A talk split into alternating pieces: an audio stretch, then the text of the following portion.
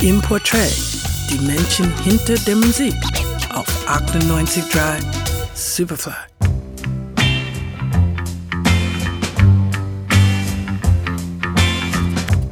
Etwas, das mir aus meiner Kindheit immer in Erinnerung bleiben wird, ist das Stöhnen einer Frau, welches aus den Stereoboxen der Hi-Fi-Anlage in unserem Wohnzimmer zu hören war. Je t'aime moi non plus von Serge Gainsbourg war die erste Single aus der Plattensammlung meines Vaters, die ich wieder und wieder gehört habe.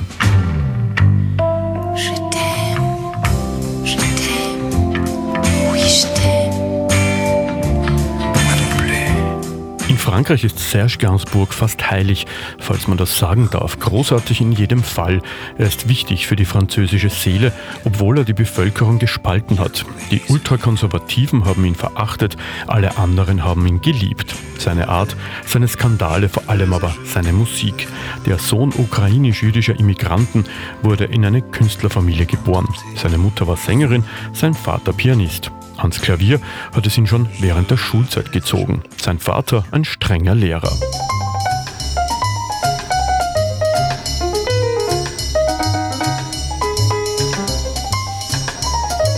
Comme le chien de Monsieur Jean de Nivelle, tu ne viens jamais à moi. Bis zum Alter von 30 Jahren hat Gainsbourg von Gelegenheitsjobs in Bars und Restaurants und als Maler gelebt. Er hat Francis Bacon und Gustave Courbet bewundert. Mit Salvador Dali war er befreundet. Der Schriftsteller und Musiker Boris Vian hat ihn Ende der 50er weg von der Malerei hin zum Chanson gebracht. 1958 erscheint die erste Platte, Du chantes à la une, darauf sein erster Hit, Les Poinçonneurs des Lilas. Dieser Titel hat ihm Reputation in der Szene und Auftragsarbeiten als Texter, etwa für Juliette Greco, eingebracht. Schnell war der schüchterne Gainsbourg der Liebling der Szene.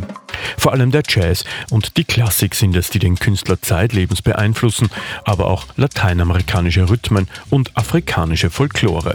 J'aime ta couleur café, tes cheveux café. Mit France Gall gewinnt er nebenbei den Eurovision Song Contest. Später entscheidet er sich dann auch noch in Jamaika und den Bahamas aufzunehmen. Zu diesem Zeitpunkt ist Gainsbourg schon ein Star, hatte mit Chetin einen internationalen Hit und Skandale am laufenden Band.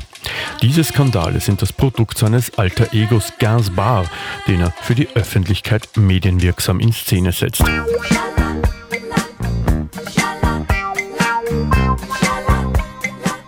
Privat ist er der liebevolle Vater, der mit seiner großen Liebe Jane Birkin das Szene-Couple schlechthin darstellt.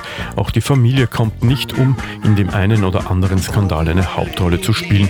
Über all dem steht das musikalische Genie des Serge Gainsbourg, der am kommenden Montag seinen 90. Geburtstag feiern würde. Anlass genug, bei einer La Nuit Gainsbourg Tribut zu zollen. Mit einem Musikgeschichten-Spezial und einer Menge Musik des Meisters am Dachboden des 25 Hours Hotels alle Details dazu gibt's auf unserer Website superfly.fm.